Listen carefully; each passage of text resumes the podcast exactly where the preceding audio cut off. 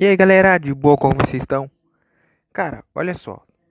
A mulher vai no médico, daí o médico começa a explicar, diz os métodos anticoncepcionais, tal, camisinha, não sei o que, blá blá, isso e aquilo e tal, diafragma e tal, não sei o que.